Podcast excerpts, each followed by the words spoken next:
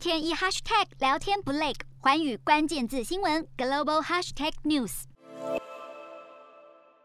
谷仓里堆了满满的谷物，但这些粮食却因为港口遭到俄军封锁，全都卡在黑海沿岸的乌克兰南部城市敖德萨，无法出口。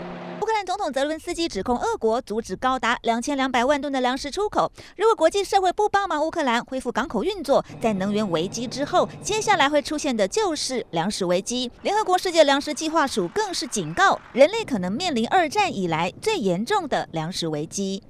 Failure to open up the ports is a declaration of war on global food security. Right. It's that, it's that simple.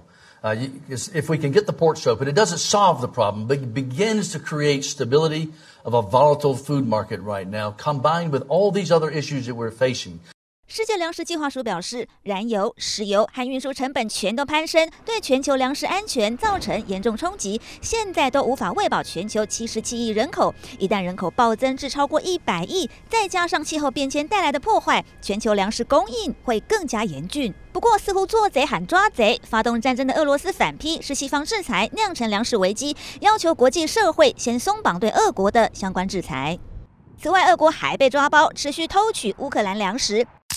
美国太空科技业者拍到悬挂俄国国旗的散装货轮停在乌克兰南部港口偷运粮食，一场还看不见尽头的战争，让全球的粮食问题更加雪上加霜。